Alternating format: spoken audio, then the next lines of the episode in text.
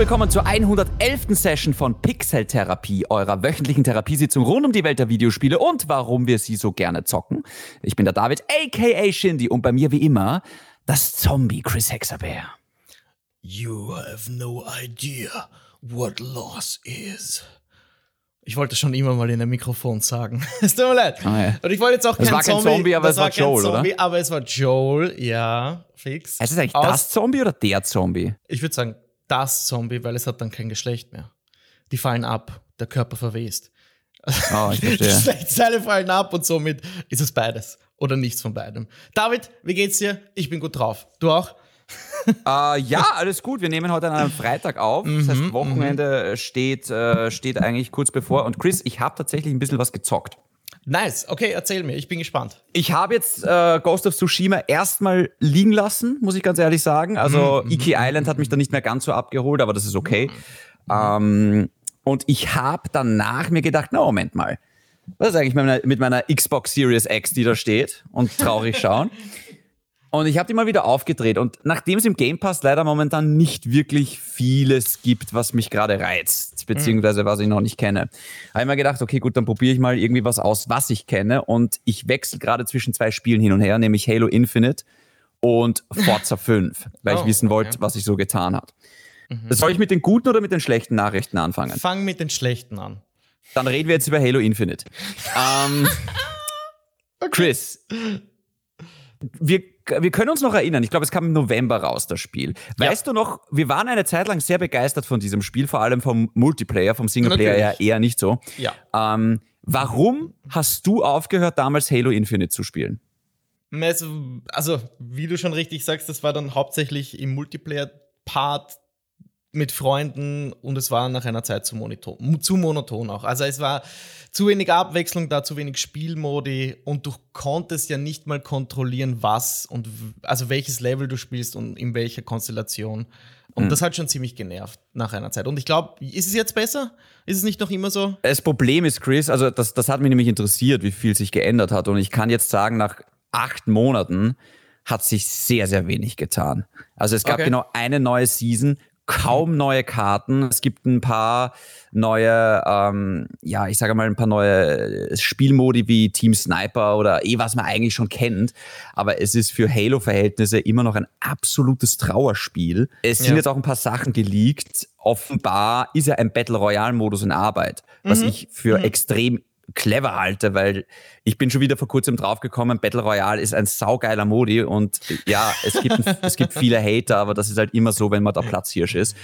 Und Ja, ähm, okay. ich fasse es nicht. Offenbar kommt der Battle Royale-Modus von Halo Infinite erst Anfang 2024.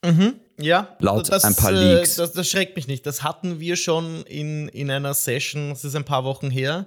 Aber da, da gab es auch die Info, dass der Campaign-DLC sogar erst 2025 erscheinen wird. Gerade, Ah.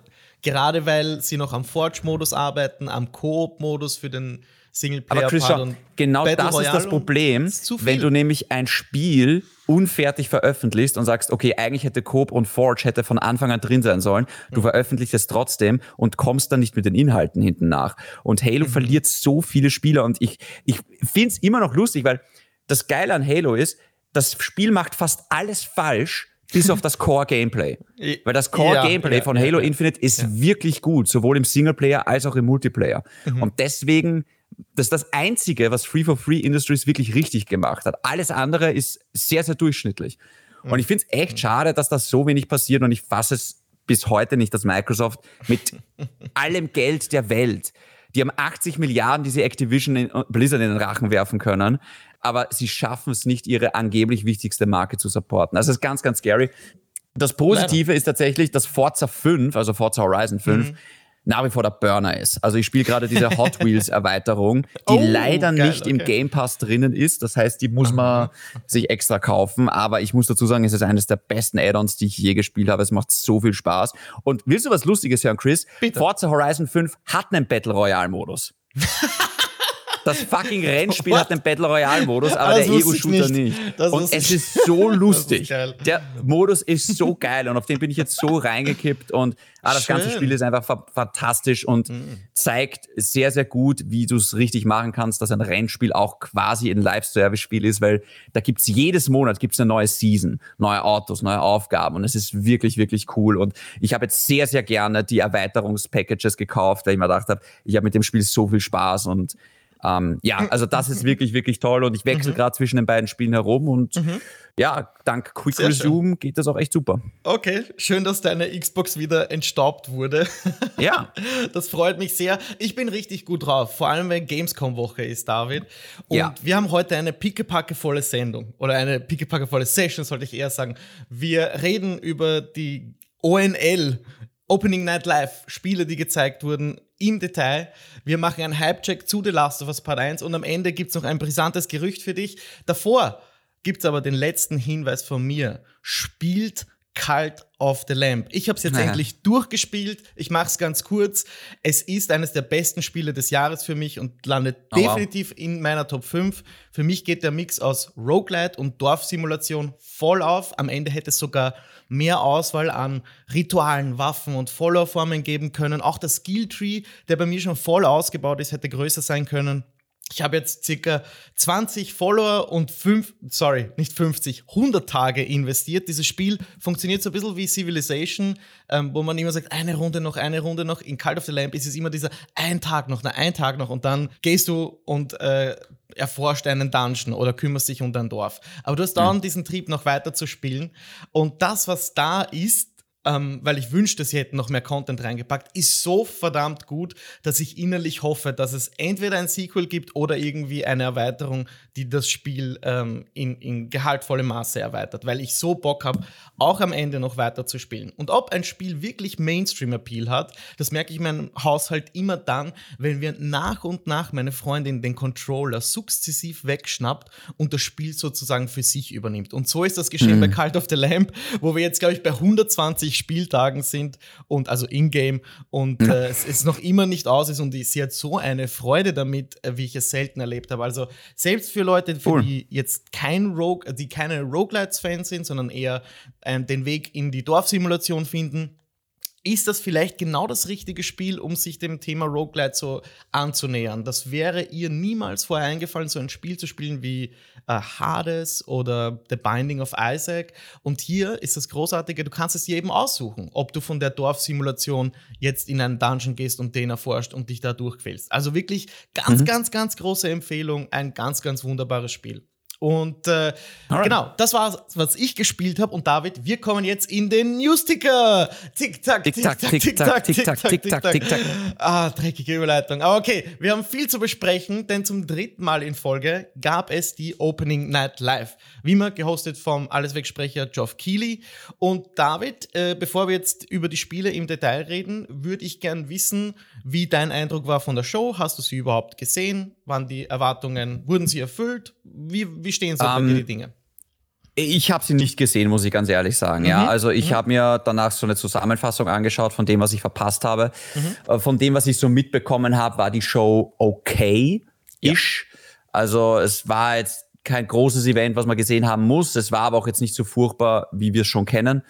Ähm, also es war, es war ganz, ja, okay ist, glaube ich, das richtige okay, Adjektiv. Ja, ja, ja. Ich kann da eh auch noch dazu, dazu geben, dass trotz verhaltener Erwartungen, dieses Jahr war ich wirklich gut darin, freue ich mich immer wieder auf solche Events. Das ist irgendwie ein spezieller Tag für mich im Jahr, wo ich mir wirklich Zeit nehme, vielleicht sogar den Kunden den einen oder anderen absage und einfach die Show genieße. Und in der ersten, ersten Stunde hatte es mich wirklich gut, in der zweiten, ähm, aber ich habe mir wirklich alles angesehen, hat es mich dann leider verloren. Sie war wie immer 30 bis 45 Minuten zu lang und die große Überraschung hat natürlich gefehlt. Oder so dieser große Brechertitel, den man da am Ende einer Show erwartet. Aber ja, ich fand sie auch okay. Gab es denn für dich jetzt ein, zwei, drei Spiele, die für dich herauskristallisiert sind? Naja, also ich glaube, das große Highlight von uns allen war wahrscheinlich Dead Island 2. Also, really? Habe ich nicht auf meiner Liste. tatsächlich. also ich, ich finde Dead Nein. Island 2, äh, allein die Tatsache, dass das Spiel lebt, ja. ähm, fand ich schon einmal ziemlich, ziemlich cool. Und ich finde, ehrlich gesagt, es sieht doch sehr, sehr cool aus. Okay. Also, wie das? Es, Naja, also äh, mal abgesehen davon, dass es optisch sehr, sehr cool aussieht, finde ich. Ähm, äh, du hast hier eine Open World, die du mit ein paar Freunden unsicher machen kannst, mit Zombies. Mhm. Ähm, ich finde diese ganzen Beach-Vibes ziemlich cool, die du da hast. Mhm. Äh, ich glaube, es spielt in Santa Monica oder irgendwie so da. Könnte ich mir vorstellen, ja, um den Dreh herum. Beach, LA. LA, ja. ja, genau. Äh, es ist ultra brutal. Also mhm. die, äh, da, ich habe teilweise wirklich gedacht, what the fuck? Es ist einfach total abgedreht. Also es hat so ja. diese es erinnert so an die, von den Charakteren her so ein bisschen an Saints Row, was jetzt gerade bei den Kritikern übrigens total durchgefallen oh, ist. Oh boy, ja, ich hab's gesehen. Ähm, aber von der, ich bin eigentlich nicht so der große Fan immer von diesen abgedrehten Charakteren, weil es gibt meistens eine Version, in der das lustig und cool ist und 20 Versionen, in denen das einfach total äh, den Rahmen sprengt und einfach übers Ziel hinausschießt und einfach schnell mal nervig ist. Wie es jetzt zum Beispiel in Saints Row ist. Ich, ich weiß, was ja. du meinst. Ich weiß genau, was du meinst, ja. Voll. Ähm, hier wirkt es aber noch eigentlich relativ im Balance gehalten und mhm. ich habe das erste Teil leider nie wirklich gespielt, muss ich dazu sagen. Ja. Aber das sieht jetzt schon mal viel besser aus als, ah, wie hieß das andere Spiel, Dead, das dieses Jahr rausgekommen ist mit dem Parcours? Parcours? Ja, du weißt, was ich meine. Dieses oh, Zombie-Parcours-Spiel. Zombie-Parcours-Spiel. Ah, der äh, Dying Light, sorry. Dying ja, Light, Dying ja, genau. Das ja. ist für mich die Enttäuschung des Jahres. Ähm, also, das oh sieht schon Gott. mal deutlich besser aus. Okay. Okay, ich frage jetzt nicht lang, wieso Dying Light halt die Enttäuschung des Jahres ist, aber Dead Island 2 war für mich ein bisschen enttäuschend, weil der Gameplay, also es wurde zuerst ein Trailer gezeigt während der Show und dann äh, wurde so das Gameplay angekündigt. Und ich dachte mir so, okay, jetzt kann ich mich zurücksetzen, Gameplay genießen. Und dann war das wieder so ein ja, ich will nicht sagen Render-Trailer, aber es war kein Uncut-Gameplay, das mir wirklich jetzt ein paar Gameplay-Momente gibt, von denen ich ausschließen kann, wie, das, wie sich das am Ende anfühlen wird. Es war wieder so gekünstelt, weil ich glaube, dass das Spiel halt nicht genug hergibt. Das ist immer mhm. die Sorge, dass du hier, ich sag mal, viel Geld bezahlst, um Zombies in First Person in den Schädel einzuschlagen und es ist dabei etwas etwas lustig oder es nimmt sich nicht so ernst. So wie du sagst, die Charaktere nehmen sich nicht so ernst, so sieht auch der Trailer aus. Das passt in einem gewissen, in einem gewissen Maße. Mich spricht es leider nicht mehr an. Wir haben davon zu viele Spiele auch schon gesehen mittlerweile. Mhm. Ja, genau. Ähm, dann mach, hast du noch irgendwas zu sagen oder kann ich weitermachen? Oder kann ich meinen, nee, meinen ersten, ich nichts mehr. Meinen ersten raushauen. Gut, mein ganz, ganz, ich schicke meinen Favoriten ins Rennen. Lies of Pi, nicht Life of Pi, Lies of Pi oder Lies of P, je nachdem.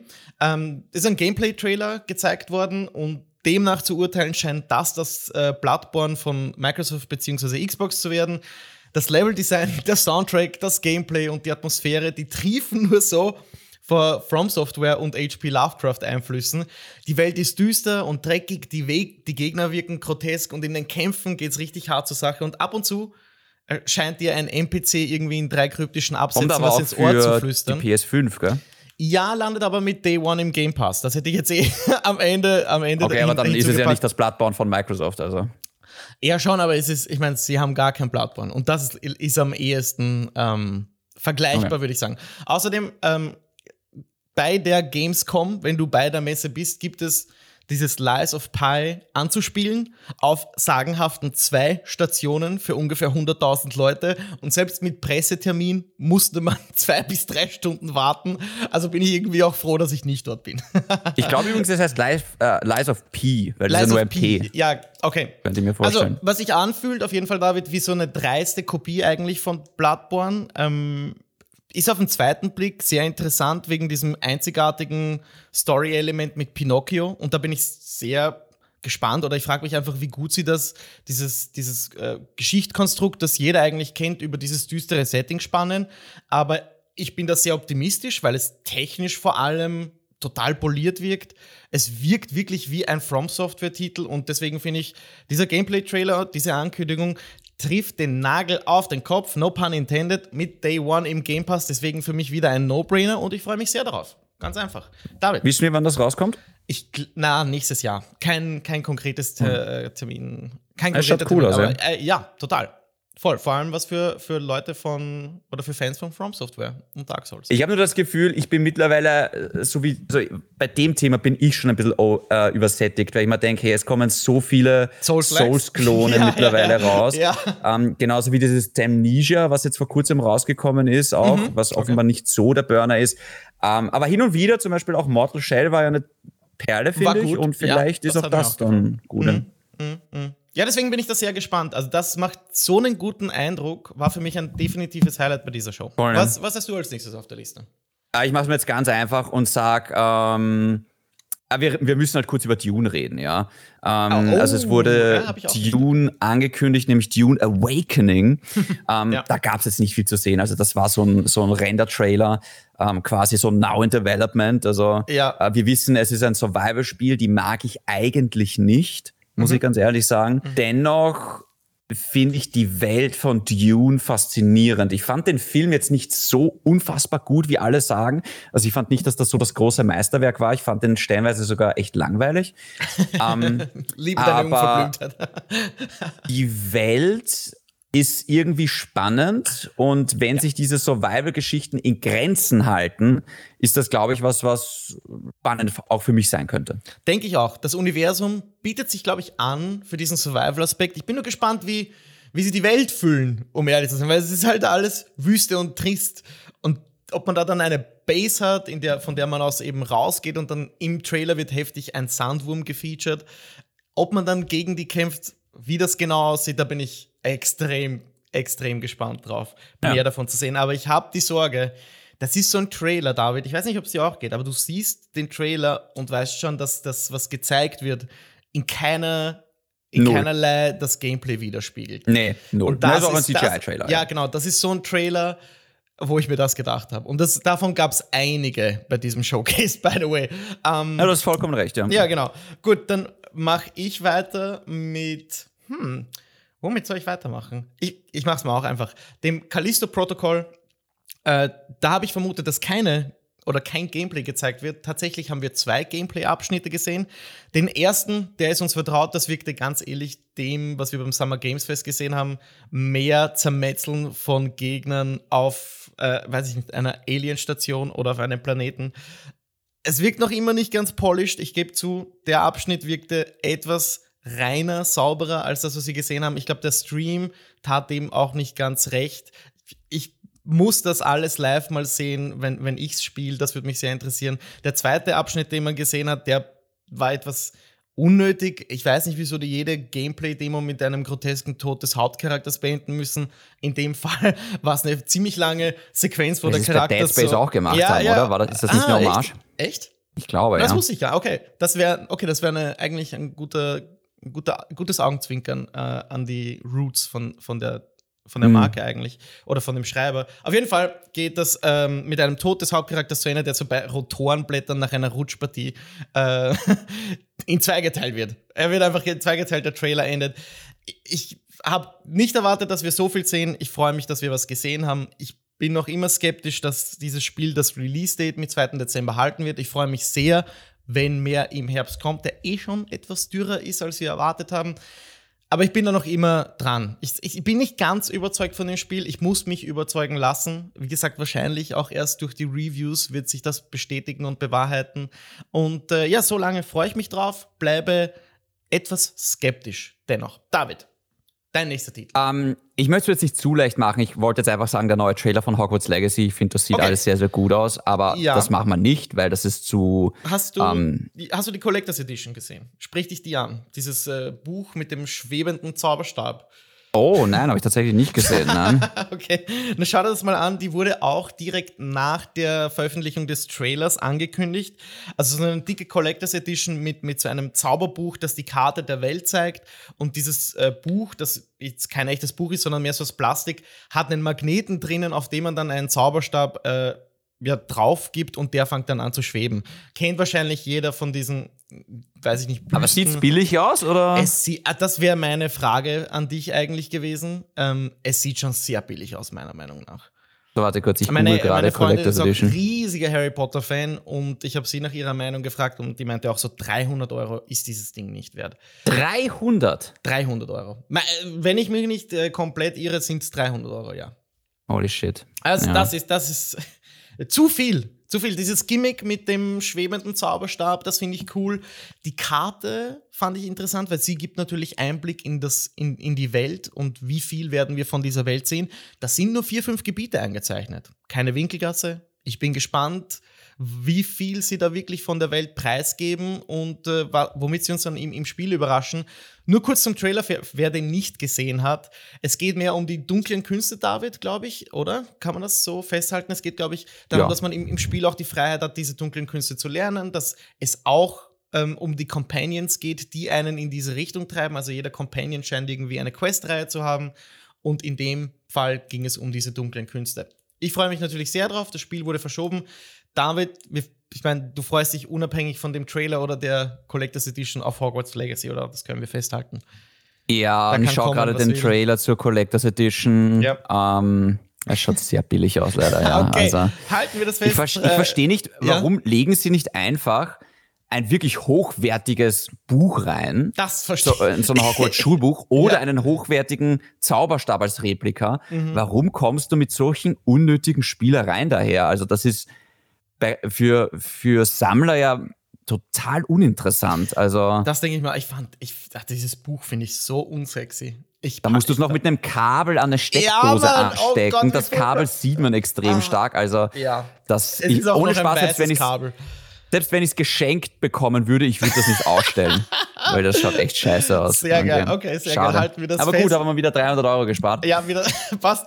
Ähm, gut, dann schiebe ich hier mal gleich das nächste Spiel rein. Ähm, das handle ich ganz kurz ab. Es hat. Ich, es macht einfach einen Eindruck, weil äh, mir der Humor taugt oder gefällt von Justin Roiland, der Rico Morty macht. Es geht um das Spiel High on Life. Auch das wurde verschoben, ich glaube, in den Dezember. Ich glaube, das kommt noch heuer. Und in dem äh, Gameplay-Segment sehen wir einen Bosskampf, in dem nicht nur die Waffen mit dir reden, also das Gimmick von dem Spiel ist ja, dass jede Ja, Waffe eine Persönlichkeit hat, sondern die Waffen reden auch und verhöhnen und verspotten auch den Bossgegner. Und sie geben dir Tipps, wie du gegen den ankämpfen kannst. Also das Messer sagt dir irgendwie nicht nur, I'm can't fucking stab him, sondern, sondern sagt äh, auch irgendwie, er kann, ihm, er kann die Gegnerangriffe blocken und so lernst du im Gameplay durch die Interaktion, äh, eigentlich nicht, durch, diese Passi, durch das passive Zuhören, lernst du etwas, kriegst du quasi ein textliches Tutorial oder ein verbales Tutorial mitten im Bosskampf. Das finde ich schon an irgendeiner Stelle innovativ, David. Du auch. Äh, ich ich, finde, es ist ein netter Twist, ja. Mhm, Und ich meine, es ist, glaube ich, auch im Game Pass drinnen Day One. Also, let's Absolut, fucking genau. go, ja. Let's fucking go, genau. Ähm, ich habe sehr viel übrig für den Humor von Justin Roiland. Ich finde natürlich tief, schwarz und kindlich, aber ja, so bin ich halt ges gewebt, gestrickt. Ist das bei dir ähnlich? Ähm, schaust du Rico Morty? Verfolgst du so das? Nicht so extrem Mhm. stark, ehrlich gesagt. Also, ich fand. Aber ist es dein ähm, Humor? Es ist mein Humor, ähm, aber ich bin auf Rick und Morty jetzt trotzdem. Ich fand ein paar Sachen sehr, sehr lustig und ein paar dann auch wieder sehr, sehr dämlich leider. Also es ist so ein bisschen wie bei South Park. Also es ist jetzt nicht meine ich. Lieblingsserie. Okay, verstehe ich. Gut, so viel von äh, High on Life von mir. Hast du noch ein Spiel auf deiner Liste, David? Ich meine, ein letztes nehmen wir noch, da können wir beide drüber reden, und zwar Where the Winds Meet. Oh, Ähm, yes, das wäre das letzte gewesen, das ich auf meiner Liste habe. Ja, geht schon. ja. Jawohl. Ähm, also auf den ersten Blick sieht es tatsächlich aus wie Ghost of Tsushima. Yes. Ähm, es spielt aber tatsächlich in China und ähm, du hast es, glaube ich, die letzte Folge gesagt, du hättest gerne, ja, ich sage jetzt einmal, es. Fantasy-Elemente es, in jawohl. diesem Spiel drinnen. Ja. Und die hast du jetzt da drinnen. Ja. Ich muss ganz ehrlich sagen, mich hat's noch nicht, ich meine, es kommt auch nur für den PC raus, also ich bin raus. Äh, mich hat's auch ehrlich gesagt noch nicht wirklich überzeugt, Mhm. weil in vielerlei Hinsicht sieht's genauso aus, fast wie Ghost of Tsushima, nur schlechter, finde ich. Überraschend, genau, muss man fast sagen. Ähm, Also vor allem das Licht und gewisse Szenen, denke ich mir, okay, da hat jemand zu stark die Hausaufgabe kopiert, aber okay. Ja, aber wie gesagt, ich finde es schlechter, also auch optisch schlechter und Mhm. in, in vielerlei Hinsicht einfach, einfach nicht so toll. Mhm. Und ja, also es wirkt für mich noch ein bisschen unrund, das Ganze, was wir da gesehen haben. Aber Ah, gut, es ist, Ah, hier, ja, es, es, ja. es, es hat auch kein Release-Datum. aber es schaut interessant aus, aber ich finde tatsächlich zu ähnlich zu Ghost of Tsushima. Voll, was, was Worldbuilding und so angeht und wie gesagt, die, die, die Beleuchtung besonders und wie, wie, wie es einfach optisch aussieht, wirkt so stark inspiriert von Ghost of Tsushima. Ich bin froh, dass du diesen Fantasy-Aspekt angesprochen hast, weil genau das ist halt das Ding. Da entstehen, das sieht man auch im Gameplay. Und ich glaube, IGN hat sogar ein Developer-Interview online. Ähm, da sieht man mehr über das Spiel und man sieht auch eben diese Kämpfe gegen die eher fantastischeren Gegner die wirken dann halt schon wesentlich imposanter und aufregender, als das bei Ghost of Tsushima der Fall ist. Da ja, aber das gut, aber das Geschmackssache, weil das, das will ist, ich zum Beispiel. Natürlich, gar nicht, ja. ja. klar, klar, klar. Das, ich, aber sowas, solche Kämpfe würde ich mir halt auch wünschen. Vor allem in, ich, ich finde, das Kampfsystem von Ghost of Tsushima bietet sich halt auch dafür an. Es muss nicht nur dieses Mano a Mano sein, sondern ich glaube, ist das, da glaube ich nämlich da nicht, steckt mehr dahinter. Okay, es, es, ist nur eine Vermutung. Ich, ich, ich wenn du dir das Kampfsystem mal anschaust, das ist ja eigentlich nur darauf ausgelegt, dass du halt eben Mann gegen Mann kämpfst mit mhm. den Stances. Mhm. Wenn du da jetzt gegen riesige Dämonen kämpfst, das wird das ganze Kampfsystem zerbrechen in Wahrheit, mhm. weil mhm. Es ist darauf ausgelegt, dass du, ah, okay, Schwert gegen Schild, ah, okay, gut, da, äh, Speer und dass du da blocken und kontern kannst. Also ähm, ja, ich glaube tatsächlich, ich höre dich. Ja, wenn ja. du, wenn du da fantastische Elemente reinhaust, bricht das ganze Kampfsystem in sich zusammen und dann hast du wahrscheinlich sowas wie Assassin's Creed, das Kampfsystem und das will ja dann keiner. Nein, das also, will keiner. Ich habe da auch Vertrauen ich, in, die, in die Leute bei Sucker Punch, dass die auf eine Lösung kämen. Ja. Ja, ich glaube, das wollen sie gar nicht. Also ich könnte mir vorstellen, ja, dieser, ja, ja. das bleibt in, es gibt eh Legends mit diesen eher fantastischeren Elementen, mhm. ähm, aber, aber ja, ich glaube, sie wollen historisch halbwegs akkurat bleiben. Ich, ich denke auch, deswegen bin ich so froh, dass Where Winds Meet angekündigt wurde. Mal schauen, ob das mhm. auch auf die Konsolen kommt. Die PC-Version, ich meine, das, was man technisch da sieht, sieht schon großartig aus. Und ich glaube, es gibt sogar Berufe, die man in dem Spiel erlernen kann und die ganzen Nebenaspekte interessieren mich sehr. Aber da muss ich wirklich, da muss ich mal mehr sehen zu dem Spiel. Das ist auch ein Erstdeveloper aus China, den niemand kennt. Und du eine Sache, die du gesagt hast, dass es sich nicht ganz rund anfühlt, das fühle ich auch sehr stark. Dass wirklich die Aspekte, die einzelnen passen, die Optik, das Kampfsystem und das, was so nebenbei versprochen wird. Aber ich weiß nicht, ob das am Ende zusammenkommt. Weißt du, was ich meine? Ob mhm, diese ganzen klar. Aspekte wirklich ein gutes Spiel, ein rund, eine runde Erfahrung abbilden. So. Ja. Ähm, Habe ich jetzt noch ein Spiel? Warte, Lies Fire haben wir. Das haben wir. Callisto Protocol. Okay, David, es sind aber noch zwei Dinge, die ich gerne besprechen würde mit dir. Und zwar eines davon ist ein Forspoken Trailer. Ein Gameplay-Trailer, der 10 Minuten Einblick gibt. Ja. Der war nicht mhm. während der ONL, aber er ist infolgedessen äh, erschienen, gelauncht worden. Konntest du da reinschauen? Äh, reinschauen? Gab nämlich ziemlich viele Blicke oder Einblicke in, in Kampf und ähm, Exploration. Habe ich gesehen tatsächlich, ja. Ähm, mich erinnert Forspoken so ein bisschen an eine Unreal Engine 5 Grafikdemo oder Unreal Engine 4, ist egal, einfach an eine, an eine ja. Grafikdemo. Ja. Ähm, mhm. Weil was mir bei diesem Spiel gerade total fehlt, ist einfach Substanz. Ja. Also ich sehe ja. diese unfassbar große leere Welt ähm, und dazwischen halt wirklich tolle, also man muss wirklich sagen, die Effekte in, in dem Spiel schauen wirklich geil aus, also ja. die Zaubereffekte. Ja. Auch das Kampfsystem schaut wirklich toll aus, aber mhm. das Bewegen durch die Welt wirkt auf mich sehr boring. Also ja, da, ja, also da ja. passiert ja wirklich gar nichts. Also ich, du siehst irgendwie kein Wildlife, du siehst irgendwie keine Events. Das erinnert mich ein bisschen an Halo Infinite. Ja, ja, ja, genau. Also ich, äh, puh, ich tue mir ein bisschen schwer damit und ja, okay, du findest bessere Ausrüstungsgegenstände, buhaha, das kennen wir. Ähm, aber auf mich wirkt es tatsächlich. Also ich frage mich bei dem Spiel schon wieder, ist es schlechter, weil es Open World ist? Weil die Open World wirkt nicht cool. Und wäre es nicht besser mhm. gewesen, man hätte mhm. vielleicht auf die Open World verzichtet und die Arbeit in andere Elemente gesteckt. Mhm. Das kann man jetzt schwer sagen, aber ich war tatsächlich nach fünf Minuten von diesen zehn Minuten ein bisschen gelangweilt. Ging mir genauso. Für mich und für mich fliegt und fällt dieses Spiel mit dem Kampfsystem. Das sieht toll aus. Das gebe ich zu. Mhm. Wie fordernd das ist und wie viel Spaß es auf Dauer macht, wage ich zu bezweifeln oder da bin ich einfach schon skeptisch und so wie du sagst, besonders was das Erkunden der Welt angeht, bin ich äh, dem Spiel fast abgeneigt, weil es nichts zu entdecken gibt, gefühlt. Ich habe mir das ganze Video angesehen und die Welt wirkt, so wie du sagst, einfach zu leer. Und ja. wenn es es wäre, ich meine, was tolles, es wäre ein tolles Gimmick, wenn deine Aktionen die Welt füllen würden, du Leben in die Welt zurückbringst, wenn das Ganze Sinn macht, wenn das einen Storyhook hat. Aber den Eindruck habe ich nicht. Ich habe wirklich das Gefühl, dass, so wie du sagst, es auch so eine riesige Welt, eine relativ prozedurale ist, wo man sehr schnell sich über eine lange Strecke bewegen kann. Aber wenn da dazwischen nichts ist, außer den Kämpfen, dann weiß ich nicht, wie viel Spaß das macht über 30 Stunden.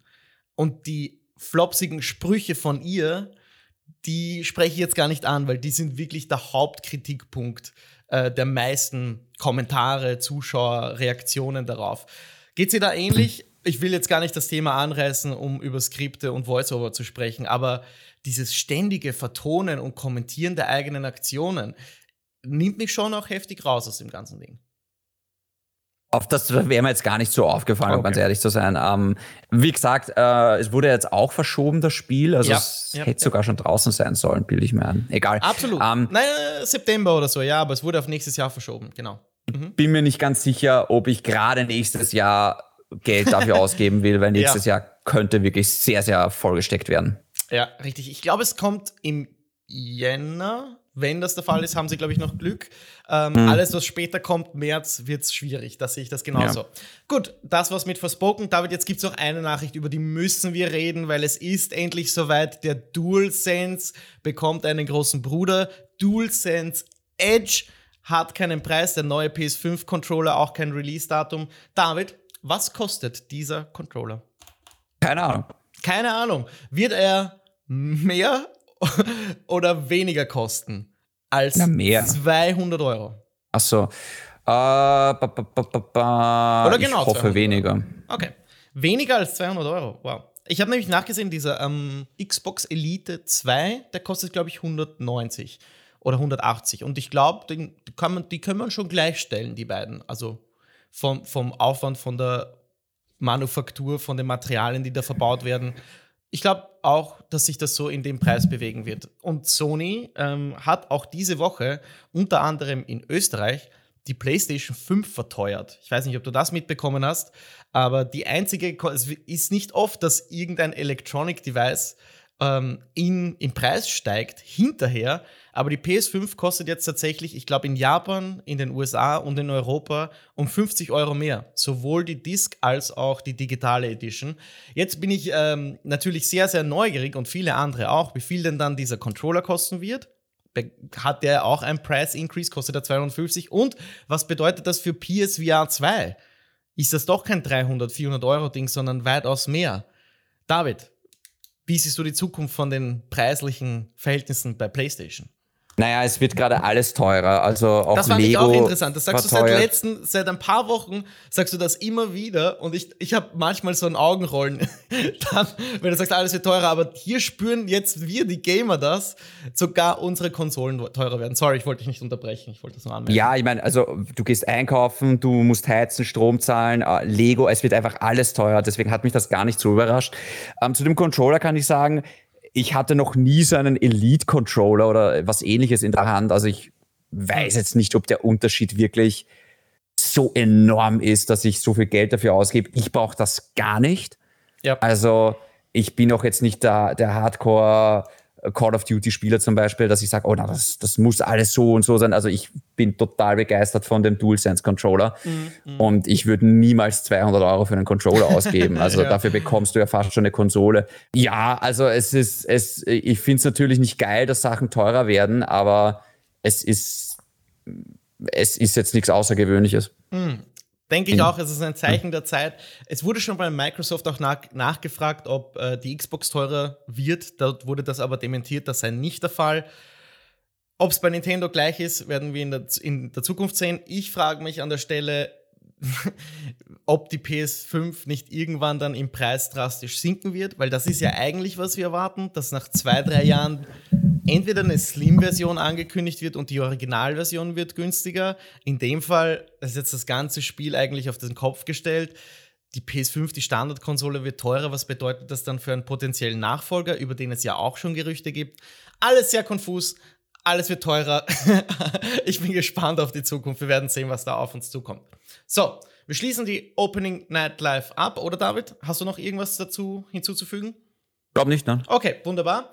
Und machen weiter mit einem Event, das auch während oder kurz davor stattfand, und zwar ein Showcase zu einem Spiel, ähm, von dem ich nicht erwartet hätte, dass es dieses Spiel ist. Und zwar wurde eine Erweiterung gezeigt in einem Trailer, den ich da gesehen habe. Und da bewegen sich Charaktere über, also in so futuristischen, neonleuchteten Rüstungen mit Greifhaken über die Dächer einer Zukunftsmetropole. Und es schaut aus wie, als ob äh, sich äh, Fortnite-Charaktere aller, also wie Spider-Man eben über eine Map bewegen. Und, und ich denke mal so, das ist ein cooler Fortnite-Trailer, bis am Ende der Titel kommt, Destiny 2 Lightfall. Und ich denke mir so, what the fuck ist mit dem Spiel passiert? Und tatsächlich steckt aber hinter dieser Ankündigung mehr als nur ein optischer Overhaul. Und ich bitte euch, diesen Trailer mal anzusehen und zu vergleichen. Destiny vor zehn Jahren, als es angekündigt wurde, mit diesem Trailer. Ich erkenne da ein fast anderes Spiel. Ich weiß nicht, ob das nur mir so geht, aber auf jeden Fall wurde einiges angekündigt, das mich ähm, sogar dazu bewegt hat, Destiny 2 jetzt auf meine PlayStation runterzuladen und nächste Woche anzuspielen. Ähm, denn es gibt eine, oder es wird eine neue Stadt geben, die diesen Tower ersetzt, den man kennt. Diese Basis ist jetzt nicht nur noch ein Ort, sondern eine große Stadt. Und man bekommt so einen Spider-Man-artigen Move mit einem Greifhaken, mit dem man sich wie Spider-Man durch diese Stadt hangelt. Was sich unglaublich gut anfühlen soll, was toll auch aussieht. Es gibt neue Charaktere, neue Völker, die sich in dieser Stadt bewegen können, die auch mehr den Guardians helfen, so wie ich das verstanden habe. Und ganz, ganz wichtig für mich, der eigentlich deswegen aufgehört hat, weil er so Probleme hatte mit der Teamsuche in Destiny, wurde jetzt angekündigt, dass es eine Funktion gibt, die nennt man eigentlich in der Gaming-Branche normalerweise LFG, Looking for Group oder Looking for Game, für die Teamsuche. Also besonders bei Firestrikes und bei Raids sollen so Einzelgängern eine Hilfe geboten werden, um eben in ein Team zu kommen. Finde ich ganz, ganz große Klasse, weil deswegen konnte ich nie die Raids spielen. Außerdem gibt es noch Spielerbewertungen, weil die so ein großes Hate-Problem haben bei, bei Destiny gerade oder generell bei Bungie. Und das finde ich alles im Gesamtpaket eine ganz, ganz starke Ankündigung. Und bei Steam ist das Spiel auch schon deswegen in den Charts, in den Download-Charts ganz weit oben. Meine erste Frage an dich, David, wäre, wann hast du das letzte Mal Destiny gespielt und hast du Bock wieder einzusteigen, wenn du diesen Trailer siehst? Ähm, ewig her. Ich könnte es dir nicht sagen, wann ich das letzte Mal Destiny 2 gespielt habe. Ich glaube, das haben um, wir ähm, sogar gemeinsam gespielt, als es rauskam. So 2014. Als wir alle eine neue PS4 hatten und ich glaube, da waren, waren wir online öfter mal in einer Lobby um einfach so Firestrikes zu spielen. Ich könnte mich irren, aber ich, ich meine, das war damals so. Aber ich das weiß ich gar nicht mehr. Ähm, also ich, ich, ich weiß noch, ich habe es irgendwann auf dem PC nochmal mit einem Kumpel gezockt mhm, mhm. ähm, und hatte auch wieder sehr viel Spaß damit. Das Problem an Destiny war immer, dass das extrem grindlastig war. Mhm, mhm, also so richtig grindlastig. Und irgendwann quasi haben sich die Entwickler darauf verlassen, ach komm, die wollen doch auch jetzt auch noch diese Waffe und sind bereit dafür, stundenlang dafür zu ackern. Es hat sich sehr, sehr viel getan. Ich habe lange nicht mehr reingeschaut. Es ist ja mittlerweile zumindest ein Teil davon, ist free to play, soweit ich weiß. Genau, und den kann man auch jederzeit laden. Dieser äh, Hauptteil von Destiny 2, das ist auch das, was ich jetzt getan habe. Und ich versuche der Frage nachzugehen, was braucht man, um den wieder anzuknüpfen? Genau. So, ich was ich so mitbekommen habe, ist dass es sehr, sehr schwierig ist für neue Spieler da reinzufinden. Also ich hatte vor mm. kurzem erst irgendwie ein Video, dass es quasi neue Spieler ausschließt, weil es Mechaniken nicht ordentlich erklärt und sehr, sehr kompliziert geworden ist. Mhm. Ähm, vielleicht jetzt nicht so kompliziert wie EVE Online, aber ja. es sind auch ganz viele alte Inhalte, für die man offenbar früher gezahlt hat, sind einfach gestrichen worden. Also ganz, mhm. ganz viele Sachen gibt's da gar nicht mehr. Und mhm. tatsächlich ist es bei Destiny 2, nachdem ich jetzt sicher zwei, drei Add-ons schon verpasst habe, wäre ich, glaube ich, ein bisschen eingeschüchtert von wegen, hä, also was ist das überhaupt noch für ein Spiel und ja. wo muss ich da anfangen und ja. worum geht's überhaupt? Und ich hoffe sehr, weil äh, Bungie weiß, dass das ein Problem ist. Ähm, deswegen steigen auch die Spielerzahlen nicht wirklich. Ich glaube, sie, oder ich hoffe, sie schaffen es mit Lightfall, dass das auch so ein Punkt ist, wo sie sagen, hey, da kannst du jetzt auch als neuer Spieler wieder einsteigen. Und ja, ja. wenn sie das hinbekommen, dann wäre das interessant für mich. Mhm. Ähm, aber ich habe gerade ehrlich gesagt null Bock, mich in ein Spiel so richtig reinzufuchsen. Und Destiny 2 ist ein Spiel, da musst du dich gerade voll mhm. reinfuchsen. Ja, voll. Hast du den Eindruck von dem, hast du den Trailer gesehen? Hast du den ein bisschen ja. laufen lassen? Hast du den Eindruck auch, dass, also A macht es dich neugierig und B, also B, ist, das schaut aus wie ein völlig neues Spiel. Das kann ja nicht nur mir so gehen, oder? Geht sie genauso? Wenn du diesen Trailer siehst und dir denkst, das sieht doch aus wie Fortnite.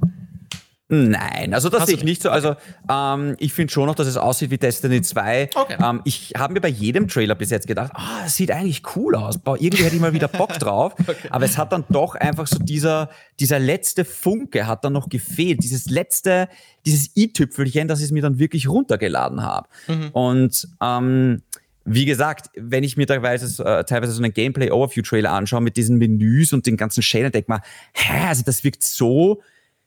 Vielleicht rede ich jetzt einen Blödsinn, aber für mich als jemand, der da schon lange nicht mehr reingezockt hat, es wirkt überladen und es wirkt irgendwie einschüchternd auf mich und ich habe gesagt, oh nein, das möchte ich mir gerade jetzt nicht antun.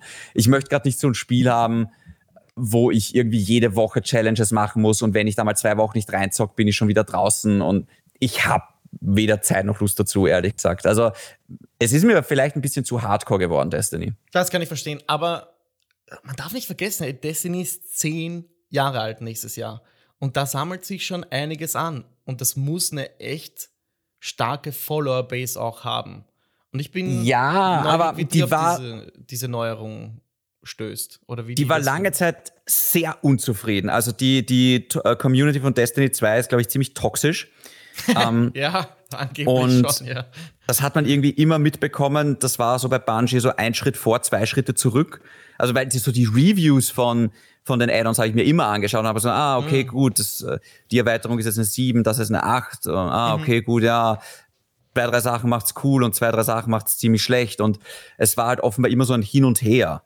Und ich weiß jetzt ehrlich gesagt nicht genau, wiefern sich das verbessert. Ich glaube, das letzte Update war richtig gut. Ähm, und schauen wir mal, ob sie da jetzt weitermachen können. Da bin ich auch gespannt. Das hört man immer wieder, dass es so ein Auf und Ab ist mit jedem DLC dass die Spieler manchmal eine Erweiterung feiern, die nächste ist ganz schlecht, die nächste wird gefeiert, die nächste ist ganz schlecht. Es ist ganz spannend mitzuverfolgen, wie die das aufnehmen. Und bei Lightfall bin ich jetzt gespannt, wie selten. Also ich versuche noch einzusteigen. Das Ding erscheint Lightfall am 28. Februar 2023, also bleibt noch einiges an Zeit, um, um sich da reinzufuchsen, so wie du richtig sagst. Was, das wäre meine Abschlussfrage. Es hat jetzt weniger mit Destiny 2 zu tun. Was erwartest du denn dass wir von Bungie als nächstes sehen. Was ähnliches, Destiny-like, Shared World, Live-Service-Shooter oder was möchtest du sehen? Also ich glaube, Sony hat die ja nicht umsonst gekauft wegen ihrer Expertise, was jetzt eben Live-Service-Spiele und so weiter angeht. Mhm. Deswegen denke ich schon, dass das was sein wird. Ich hoffe aber schon, dass sie sich sehr, sehr weit von Destiny entfernen. Also mhm. ich kann mir nicht vorstellen, dass sie was anderes machen als einem Shooter weil mhm, mhm, das ist so, das ist so ihre Expertise, ja. Und man muss es wirklich sagen, das Shooter-Gameplay von Destiny 2 fühlt sich hervorragend an. Also mhm. auch hier ist das Gameplay die große, große Stärke. Mhm. Und die haben ja in Wahrheit auch Halo erfunden, ja. Also Free for mhm. Free Industries macht da jetzt nur das, was Bungie vorher schon gemacht hat. Ja. Ähm, deswegen würde ich mich, es würde mich fast erschrecken, wenn sie quasi da was anderes machen als einen Shooter, aber ich hoffe dann doch, dass es sich abhebt. Ja, voll. Und wir wissen beide, Sony braucht dringend neue Shooter oder überhaupt einen. Ja. Ja, voll. Da sehe ich auch so. Ich denke auch, es kommt ein Shooter. Ich glaube, sie helfen auch sehr, sehr stark den anderen Sony-Studios bei der Umsetzung ihrer Live-Service-Spiele. Das sollen ja zehn in Entwicklung sein, ich nehme an, da haben sie mindestens bei der Hälfte ihre Finger drin. Die Expertise ist, glaube ich, unglaublich wertvoll, ähm, so wie du das formuliert hast, weil Sony da richtig viel Geld dafür ausgegeben hat. So. Es wird ein Shooter, es wird Live-Service, es wird ein Share. Ich de denke, es wird wie Destiny, nur nicht futuristisch. Punkt. Ich glaube nicht, dass sich mhm. die an, an ein kleines Spiel wagen. Ich glaube, das wird ein richtig solides ja, Live-Service-Ding von Bungie. Wie auch immer es heißen wird, das, das stelle ich jetzt nicht in den Raum, steht auch nicht zur Diskussion. Schließen wir das Thema ab, ähm, oder beziehungsweise schließen wir den News-Ticker ab, David, mit einem Thema, das uns sehr am Herzen liegt, nehme ich an. Es geht nämlich um The Last of Us. Und schon langsam habe ich das Gefühl, wir betreten das Last of Us Universe, denn wir haben nicht nur einen ganz, ganz kleinen Einblick bekommen in dem in, in Footage eigentlich zur, zur HBO TV-Show, sondern auch den Launch-Trailer für Part 1. Bevor du jetzt über beide sprichst, möchte ich eigentlich nur einen Hype-Check machen. Nächste Woche, heute in einer Woche, um genau zu sein, launcht das Remake von The Last of Us Part 1. David, bist du gehypt? Holst du dir dieses Spiel? Ich weiß es ehrlich gesagt noch nicht. Also, ah, bei mir ist es ähm, auch so. Ja, ich wollte. Es kommt im September nicht viel anderes raus. Mm aber 80 Euro sind 80 Euro. Und ich überlege jetzt gerade wirklich, ich, ich, ich fände es echt geil, wenn sie das Spiel in Premium reingeballert hätten. Das hätte ich cool gefunden. Ich finde, das hätte wirklich, wirklich gut gepasst. Dann hätten sich auch wirklich sehr, sehr viele Premium geholt, weil sie sich wahrscheinlich gedacht hätten, ach komm, die 30 Euro im Jahr, die nehme ich dazu. Aber jetzt so 80 Euro ist wirklich, wirklich heftig. Ähm, ja. Ja, sorry, und ich wollte dich nicht unterbrechen. Ich kann jetzt nicht mal sagen, ähm, dass ich irgendwie die Kritiken abwarte, weil ich weiß, wie die Kritiken ausfallen werden. Das ist ein 10 von 10 Spiel, ja, jetzt mehr denn je. Also da hat sich nichts geändert. Ähm, die Frage ist nur, muss ich es jetzt ja. sofort wirklich spielen, im Endeffekt, ja. Und ähm, ich werde es dann einfach spontan entscheiden, ob ich ob ich gerade Zeit und Ressourcen und Bock drauf habe. Und kann sein, dass wir nächste Session schon drüber reden. Es kann aber auch sein, dass ich es auslasse. Same. Bei mir ist es genau gleich, beziehungsweise ich gebe bestimmt nicht 80 Euro für dieses Remake aus, auch wenn ich die Serie, also das Franchise an sich sehr, sehr gerne habe, ihm mein Herz geschlossen habe. Das ist es mir nicht wert, das sage ich ganz klar. Es fehlt auch noch der Multiplayer, der natürlich beim ersten Teil, beim Original-Release dabei war, der beim, ähm, beim PS4 Remaster auch inkludiert war. Hier fehlt er komplett, deswegen das dürfte eigentlich nur die Hälfte kosten. Ich sehe das ganz einfach so. Und solange es nicht auf den, den Preis kommt, ist es das nicht wert. Ich habe dieses Spiel, glaube ich, schon fünfmal gespielt und ich, bevor ich nochmal 80 Euro ausgebe, investiere ich das lieber in etwas anderes. Ich sehe es aber auch so wie du. Ähm, das hätte im Premium nicht, nicht unbedingt mit Day One erscheinen sollen. Das wäre eben genau auch diese Microsoft-Taktik, wirklich große Spiele im, im Day One zu bringen. Granted, es ist ein Remake, aber spätestens wenn die Last of Us HBO-Show äh, an den Start geht, muss irgendwie ein Incentive da sein, dieses Remake nachzuholen. Dann muss es irgendwie in, in den Service integriert werden und den, den Spielern, die schon eine PlayStation haben, der Weg in den Online-Store oder in, den, in das Geschäft erspart werden, einfach indem es in dieser Subscription ist, damit man die Leute da einwickelt. Das will Sony und wie sie so, wie, wenn sie das nicht machen, dann kratze ich mir den Kopf, weil ich kann es nicht verstehen. Dann hat die Marketingabteilung aus meiner Sicht einen Fehler gemacht. Das glaube ich ehrlich gesagt gar nicht, weil okay. ähm, ich denke, wie gesagt, das Spiel ist nicht für uns, sondern ich denke wirklich, wenn dann die Serie nächstes Jahr kommt ja. und dann gibt es hoffentlich eine PlayStation 5 endlich im Store mit dem Bundle oder mit The Last ah. of Us Part 1 und auch gleich Part 2, ähm, dass dann da halt sehr, sehr viele Neukunden angefixt werden. Weil wenn sie es richtig machen hm. mit der Serie hm. und schaut momentan danach aus, dann könnte das vielleicht sogar das nächste große Ding von HBO werden. Und, oh ähm, ja, oh ja, sprechen also, wir mal also darüber. Ja, ja, dass HBO die, ich sag mal, Confidence hat in diese Marke, in diese Show und in ihrem vollgepackten Highlight Reel. Ich weiß nicht, wer dieses Reel gesehen hat von den HBO-Shows, die in der Zukunft kommen, ist, dass das Ding am Ende, das One More Thing, the Premiere of the HBO Original, das ich meine, du machst das nicht, wenn du weißt, dass das Ding nicht gut ist. Und ich krieg schon Gänsehaut, wenn ich nur dran denke, was da zu sehen ist. Es ist nicht viel zu sehen, David, aber hat das irgendwas bei dir ausgelöst? Hast du Gänsehaut bekommen in diesen vier, fünf, sechs, sieben, acht Szenen, die zu sehen waren? Also Gänsehaut habe ich nicht bekommen, um ehrlich zu sein. Ich fand, das sah ganz gut aus, aber ich fand jetzt auch nicht, dass man schon sagen kann, dass das überragend aussieht. Mhm. Ähm, ich bin gerade ziemlich 50-50, was das angeht. Also mm. ähm, ich glaube, es wird gut. Ähm, ich ja. hoffe, es wird wirklich das nächste große Ding. Aber ich traue mich, ich traue mich, ich traue es mir noch nicht mit Sicherheit sagen. Mm. Also es ist jetzt nicht ja. so, dass ich sage so, okay, kein Zweifel, das wird großartig. Mm. Es könnte auch relativ durchschnittlich werden. Aber ja, ähm, ja, ja. Meine große Frage ist, wie ich das, mir das anschauen werde, weil ich hoffe, es gibt dann HBO endlich bei uns, weil Sky ähm, niemals werde ich nochmal Sky-Kunde werden. Das ähm, ist so das ist cool, dass du das ansprichst, weil ich hasse den ganzen Verein selbst. Ähm, ich muss dir aber leider die Illusion zerstören. HBO und Sky haben einen Deal bis 2025, der es untersagt, in deutschsprachigen Gebieten HBO Max an den Start zu bringen. Und wenn es kein HBO gibt in Europa, dann tut's mir leid, dann muss ich mir das eben online ziehen oder streamen.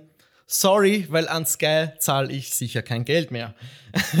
Ganz ja, in dem Fall müsste ich dann einfach. schon Geld an Sky zahlen. Also äh, das Problem ist, Sky ist ganz okay, bis du es halt kündigen willst. Ja. Und ähm, der Kündigungsprozess bei Sky ist eigentlich fast was für einen Konsumentenschutz. Also ich ja, meine das wirklich ganz ernst. Nein, also ich, es ich ist verstehe das. Wirklich, ich habe das alles schon miterlebt.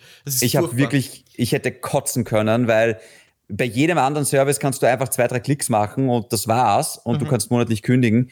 Und hier musst du irgendwo anrufen, dann dahin schreiben, da musst du eine schriftliche Vertrags- Abstoßungs bla bla bla an ein Postfach schicken, mhm. dann liegt das dort ewig herum und wird vergessen, dann musst du nochmal anrufen. Also es war wirklich ein Horror. Ich ja. glaube wirklich, Sky zu kündigen war ein Prozess, bei mir damals von mehreren Wochen tatsächlich. Fast. Und von ganz viel Nerven. Also ich, okay. ähm, und äh, es, ich kenne auch niemanden, der positiv über Sky redet. Also ja, ich auch passt nicht. wirklich auch, auch nicht. auf da. Also. Ja, ja, ja. Na, ist, leider. Ich habe mich da wirklich investigativ äh, reingewagt, um zu recherchieren, wie lange läuft denn dieser Drecksdeal noch zwischen HBO und Sky. Es ist für mich unverständlich, wie HBO Max wachsen will und dann solche dummen Verträge ausmacht, weil keine Sau schaut noch Sky. Also von der jüngeren Generation. War ich kenne auch niemanden, der Sky hat. Ja. ja, genau. Und das Kündigen, ich belasse es jetzt dabei, das ist mindestens genauso räudig wie die GIS. So, Punkt. Damit beenden wir jetzt das Thema. Also wir beide kaufen uns das Spiel nicht oder vermutlich mal nicht. Ich sehe das so ähnlich wie du. Es ist aus meiner Sicht nicht ganz äh, keine Ahnung, es, es erfüllt nicht ganz diese 80 Euro und ich bin nicht bereit, die auszugeben. Ja. Belassen wir es dabei. David, das waren eigentlich jetzt alle News dieser Woche. Wie immer habe ich noch ein Gerücht der Woche für dich vorbereitet. Das kennst du wahrscheinlich schon, denn es soll ein Blade-Videospiel in Arbeit sein und zwar bei Ubisoft. Ähm, hast du davon gehört, von diesem Gerücht? Lass mich mal so fragen. Äh, ich glaube nicht, nein. Hast du nicht? Okay. Habe hab ich dir das nicht geschickt? Auf, egal. Auf jeden Fall ähm, ein Blade-Videospiel. Du hast noch letzte Woche, glaube ich, davon geschwärmt. Ähm, Ubisoft hat das mittlerweile dementiert, öffentlich. Allerdings bleibt natürlich die Frage offen, ob das alles wahr ist. Sie haben einen Showcase übernächste Woche und vielleicht wollen sie sich das wirklich als Überraschung aufheben. Hältst du es möglich, dass Blade bei Ubisoft in Arbeit ist? Und wenn nicht, wer soll es denn machen? Ähm. Um also für möglich halte ich es auf jeden Fall, um Gottes mhm. Willen. Ähm, Auch wenn sie es dementiert naja. haben? Gut, dann ist es schwierig, ja. ja ich ja. habe nicht mitbekommen, dass sie es dementiert haben. Mhm.